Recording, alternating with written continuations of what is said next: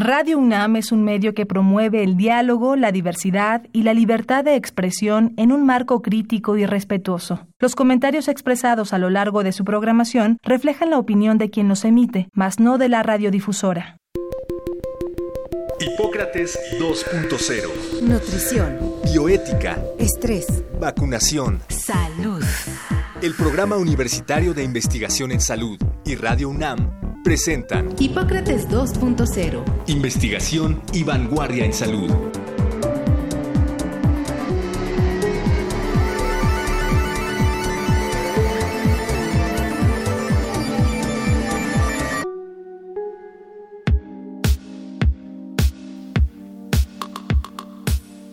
Hola, ¿qué tal? Bienvenidos a Hipócrates 2.0. Yo soy Mauricio Rodríguez, como cada semana les doy la más cordial bienvenida y agradezco que nos estén escuchando aquí en Radio UNAM. Para el programa de hoy decidimos seleccionar preguntas que pues, nos han hecho a través de diferentes plataformas y en diferentes medios durante las últimas semanas, durante los últimos días y que consideramos que son preguntas importantes, que vale la pena responderlas al aire y que tengan esa información. Entre lo último que he estado haciendo desde febrero es eh, ser vocero de la comisión de la UNAM para COVID-19. Y como parte de ese ejercicio de vocería, justamente hemos identificado preguntas que nos parecen relevantes y decidimos ahora hacer esta especie como de antología de las preguntas más frecuentes, básicamente en torno al virus, en torno a la enfermedad y en torno a la epidemia. Y así es como las, como las dividimos. No olviden que pueden contactarnos a través de cualquiera de nuestras redes. Estamos en Twitter como arroba puis-unam, arroba radio unam. Yo estoy como arroba Mau Rodríguez. Y este programa y todos los materiales que generamos los pueden también encontrar en la sección de podcast de la página electrónica de Radio UNAM, que es radio.unam.mx. Así que sin mayor preámbulo, vamos a, a platicar un poco sobre el virus. ¿De dónde proviene el coronavirus? Esta pregunta nos la han hecho prácticamente desde el principio de la epidemia. Resulta difícil creer que un fenómeno natural alcance estas dimensiones y que algo tan diminuto, tan insignificante como podría pensarse que es un virus, pudiera causar tanto daño, pudiera llegar a prácticamente todos los rincones del mundo. En efecto, el coronavirus es un virus que se creó en la naturaleza, en el hábitat de los murciélagos, el punto de este nuevo coronavirus es que justamente se creó a partir de un coronavirus que está presente en los, en los murciélagos y que tuvo algunos cambios que le permitieron adaptarse al ser humano y además de adaptarse le permitieron ser muy contagioso dentro del mismo ser humano. Prácticamente ninguna persona en el mundo tenía en su repertorio inmunológico, es decir, en su memoria contra las enfermedades infecciosas, forma de defenderse de este virus. Y por eso también ha encontrado prácticamente la puerta abierta y ha hecho una gran cantidad de contagios y ha causado esta pandemia que estamos viendo. Varios estudios se han hecho intencionadamente para averiguar si el virus fue creado en un laboratorio y todos concluyen que no, no hay ninguna huella en el rastro genético del virus que nos permitiera suponer algo como que fue manipulado genéticamente o fue intencionadamente hecho o incluso intencionadamente liberado. ¿no? Es, es un fenómeno que desde hacía muchos años los especialistas en las enfermedades infecciosas y en la epidemiología habían advertido que iba a ocurrir porque pues, estábamos con algunos ejemplos previos. Entonces, el virus causante del COVID-19, el SARS-CoV-2, es un virus que proviene de la naturaleza. El virus ha mutado para hacerse más fuerte. Todos los seres vivos, en mayor o menor medida, tienen mutaciones, que son los cambios genéticos que se fijan muchas veces para pasar hacia la descendencia. En los virus, por la naturaleza de su material genético, esto ocurre mucho más rápido y puede incluso generar virus prácticamente nuevos en muy poco tiempo. El coronavirus sí ha tenido mutaciones, hay algunas mutaciones ya que se están asociando como a grandes partes de la epidemia a nivel mundial, pero ninguna de las mutaciones apunta a que sea por ello que es más fuerte o menos fuerte, más agresivo o menos agresivo, más contagioso o menos contagioso, más resistente o menos resistente. En realidad todavía no se encuentra eso, también por las características propias del virus, parece que no va a ser algo así, porque este tipo de virus no cambia tanto, tan rápido, como si lo hacen otros como los virus de la influenza. Tenemos que seguir pendientes, tenemos que seguir teniendo investigación que descifre estos cambios y necesitamos seguir teniendo muestras de los pacientes y seguir teniendo análisis virológicos. ¿Cómo se transmite el virus? El coronavirus busca transmitirse, busca contagiarse de un enfermo a una persona sana para seguirse replicando y seguir presente en la naturaleza. En el camino puede contagiarse a algunas personas de forma más leve, que quizá ya no lo van a seguir transmitiendo, pero idealmente lo que busca es enfermar a otro y de ahí pasar a otra persona, enfermarla y seguir pasando y seguir pasando, como ya estamos viendo la cadena de transmisión que se ha producido desde los primeros casos que ocurrieron en China finales incluso del año pasado y como lo hemos visto en todos lados por donde se ha ido metiendo. Esa es la principal forma de contagio del virus, por contacto directo, por una proximidad casi inmediata con un enfermo que tenga el virus. También existen situaciones que podrían provocar la transmisión del virus y que contribuyen al avance de la epidemia. Una de ellas es justamente el contacto indirecto, que una persona que tiene el virus en su moco, su saliva, expulse el virus en pequeñas gotitas o lo toca o se tapa la boca, se muerde las uñas y deja el virus en sus manos y toca algunas otras superficies que puede llegar después alguien a tocar en, poco tiempo y a través de eso contagiarse a las manos de la otra persona y de ahí si se toca la nariz y la boca o los ojos podría también llevar el virus hasta esos lugares donde comenzaría una infección. Ciertamente esta no es la principal forma de contagio, pero sí sobre todo en algunas situaciones, puede ser muy importante, sobre todo en la convivencia cercana con enfermos. Otra vía que también está reconocida es por medio de pequeñas gotitas que se quedan suspendidas en el aire, ¿no? Gotitas de saliva, gotitas de moco que generamos cuando estamos hablando, cuando tosemos, cuando estornudamos y que se quedan flotando prácticamente en algún sitio. Si ese sitio, ese espacio en el que está, no tiene buena ventilación, no tiene recirculación de aire o no tiene recambio de aire, de aire, lo que se provoca ahí es justamente que esos pequeños aerosoles terminan estando cargados con suficiente virus como para que quien los respire pueda infectarse o quien llegue a esa habitación. Por eso también es muy importante reconocer que los espacios cerrados, el contacto cercano y los sitios mal ventilados son sitios de alto riesgo para los contagios. Si recordamos estos tres sitios donde se transmite el virus, podemos ahí poner bloqueos. De entrada, la sana distancia, el cubrebocas y la higiene de manos van a frenar esa cadena de transmisión, aún incluso durante la convivencia con una persona que esté enferma.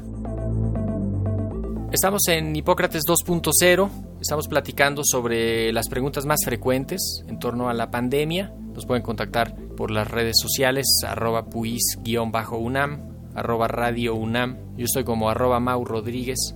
Seleccionamos también varias preguntas respecto a la enfermedad. De forma repetida nos preguntan, ¿cómo, sé si tengo COVID-19? De entrada, Recordemos que el, COVID-19 es una enfermedad que puede comenzar como una infección respiratoria, decimos como un catarro común, dolor de garganta, dolor de cabeza, dolor en el cuello, nariz tapada, ojos llorosos, demasiado inespecífico. Cuando ya empezamos a ver las series de pacientes que se registran, que se reportan, entonces vemos por ejemplo, que el dolor de cabeza es intenso, el cansancio es importante, la gente se queja de fatiga, se queja de estar muy cansada. Tres cosas que nos invitan a pensar en COVID, además del contexto epidemiológico y del contexto del paciente, es la presencia de fiebre, temperatura mayor a 37.5 o más, a veces sintomática, con escalofríos, con sensación de cuerpo cortado y disminución o pérdida de los sentidos del gusto y el olfato. Puede ser de uno o del otro o de los dos. Esto nos ayuda a pensar que es algo más que un catarro común. Nos invita también a diferenciarlo de influenza. Esos son los datos iniciales de COVID. Después, conforme va avanzando la enfermedad, comienzan a agregarse otros, por ejemplo, mucha más fatiga, puede haber después problemas inflamatorios, problemas de la coagulación, problemas de falla del hígado, porque la infección viral puede también afectar de manera importante toda la respuesta inmune y generar varias señales que internamente lastiman varios órganos, ¿no? entre ellos el hígado. Y desde luego la evolución hacia una neumonía, que podría ser esta complicación más evidente, más frecuente de la inflamación del tejido del pulmón que termina creando dificultad respiratoria, insuficiencia respiratoria y todos los problemas relacionados con eso. ¿Cómo sé si tengo COVID-19? Pues lo ideal es detectarlo en el primer momento. Si tienen síntomas inespecíficos, pero vemos que en el contexto existen datos que sugieran que es COVID, por ejemplo, haber estado en contacto con un enfermo, haber estado en una situación de riesgo o de haber estado con varias personas en un sitio concurrido, que no se respetó la sana distancia, que no había protección con cubrebocas, todo eso nos invita a pensar que se tiene COVID. También nos preguntan mucho cuánto dura la enfermedad y cuál es el periodo en que se puede ser contagioso. La enfermedad leve, una enfermedad respiratoria superior, autolimitada prácticamente, puede durar entre 3 y 7 días, habitualmente 5 días, dependiendo de la gravedad. Desde luego los pacientes que tienen enfermedad que va progresando eh, hacia algo más grave o que no la están controlando correctamente, pues definitivamente desde el tercer cuarto, quinto día ya hay datos que indican que la enfermedad no está evolucionando bien. El, simple hecho de no tener mejoría con respecto al día previo es un indicador de que la enfermedad está avanzando por el camino de la gravedad y que tenemos que tomar medidas desde temprano para evitar que eso pase. También sobre la enfermedad nos han preguntado si me da COVID es seguro que mi cuerpo haga anticuerpos contra el virus. Lo más probable es que sí hagas anticuerpos contra el virus, pero que no necesariamente sea de la calidad y la cantidad suficiente para protegerte por completo de una segunda infección o incluso para que si te vuelves a contagiar, tu enfermedad sea más leve y tú transmitas el virus a otras personas. Lo que estamos recomendando es que asumamos que nos podemos volver a contagiar. Pensemos que si ya nos dio COVID, nos puede volver a dar. Incluso si ya nos dio, algo hicimos que nos contagiamos y que si no lo modificamos podríamos volvernos a contagiar. Entonces hay que protegerse, eh, no hay que confiar ahorita todavía en el sistema inmune. Esperemos también a ver los resultados de los estudios de las vacunas para ver un poco cómo va a estar lo de la protección a través de la vacunación. Estamos en Hipócrates 2.0 Platicamos sobre las preguntas más frecuentes de COVID-19. Estamos repasando una antología de preguntas frecuentes que nos han hecho en medios, enviado por diversas plataformas, WhatsApp, Facebook, Twitter. Estamos como arroba unam arroba Mau Rodríguez, arroba Radio UNAM. Nos han preguntado cuáles son las secuelas de COVID. Las secuelas desde luego dependen de la gravedad de la enfermedad que hayan tenido. Los pacientes con enfermedad leve de la principal secuela que tienen es fatiga, que les dura varias semanas, que no llega a ser grave, poco a poco pueden irse reincorporando a hacer todas sus actividades, incluso actividades físicas. Y desde luego los pacientes que han estado hospitalizados, que estuvieron intubados, que tuvieron una enfermedad de gravedad, obviamente que su recuperación va a ser más lenta y sus limitaciones irán en función de lo que se afectó durante la enfermedad. No podemos decir que ya a partir de tal fecha puedes regresar a ser lo que estabas haciendo antes, sino que más bien en función de la respuesta que cada quien haya tenido a la enfermedad, tiene que ir reincorporándose poco a poco a las actividades que estaba haciendo, básicamente en términos físicos, de esfuerzos, ejercicios, para que su mismo cuerpo le vaya marcando los límites y el alcance. No es de sorprender que cuatro semanas después de haber tenido la enfermedad la gente siga con fatiga y es normal, hay que darle chance ahí al cuerpo de recuperarse. También nos preguntan mucho cómo está la epidemia en México, sobre todo porque en Europa ya comenzaron los rebrotes fuertes, en Estados Unidos ya comenzaron la tercera ola, han tenido medidas de control distintas. En México la epidemia ha sido una epidemia larga, heterogénea decimos, que ha avanzado más lento en algunos lados, más rápido en otros, que ha impactado más algunas ciudades. Desde luego los sitios más poblados, más comunicados, con mayor movilidad son los sitios donde ha estado la actividad más fuerte de la epidemia y donde va a durar más tiempo. Justamente previendo esta realidad, se diseñaron desde el inicio de la epidemia y conforme iba avanzando, se diseñaron un sistema de semáforos epidemiológicos, que básicamente es un semáforo nacional que toma en cuenta cuántos pacientes hay hospitalizados en cada región, en cada estado, en cada ciudad, cuántos pacientes hay hospitalizados por COVID, qué tan graves están, si son pacientes en terapia intensiva o pacientes en hospitalización general, cuántos casos ambulatorios de COVID hay, eh, es decir, gente que está en su casa cursando la enfermedad, y de las pruebas que se están tomando, cuántas están saliendo positivas, que también nos indica la cantidad de virus que pudiera estar circulando en los enfermos clínicos que están pidiendo servicios eh, ambulatorios o de hospitalización. De igual forma, las defunciones se consideran en esa contabilidad. Con esto se construye un cálculo matemático que dice básicamente el estado que guarda la epidemia en esa localidad durante las dos semanas previas de información estable, que eso pudiera ser tres semanas para atrás, cuatro semanas para atrás. Los semáforos nos van diciendo cómo ha estado la epidemia en las últimas semanas en cada lugar. Y cada 15 días se hacen cortes y se evalúa y se determina si el riesgo de contagio es alto, es moderado, es leve o es bajo, que son los colores que corresponderían al semáforo rojo, naranja, amarillo y verde.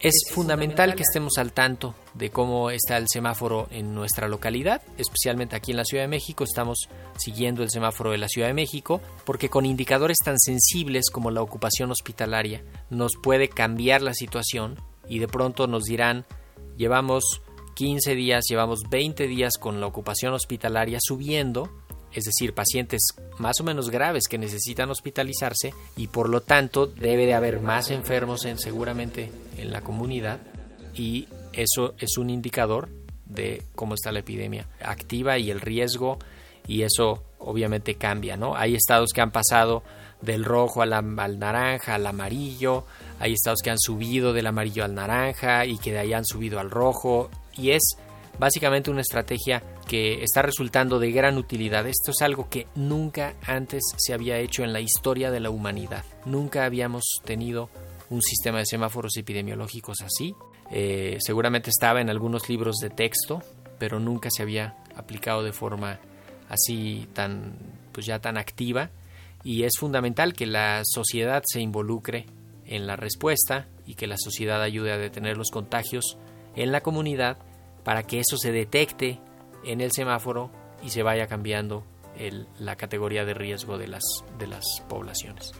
Esta herramienta que son los semáforos epidemiológicos nos permite tener elementos técnicos para evaluar el riesgo.